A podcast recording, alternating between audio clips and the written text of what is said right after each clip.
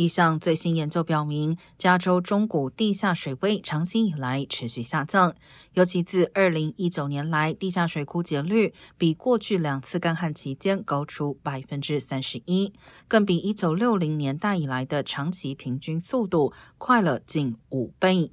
研究指出，地下水减少速度加快与农作物种类变化有关。解决地下水短缺问题，可能需要让大部分农田停止生产。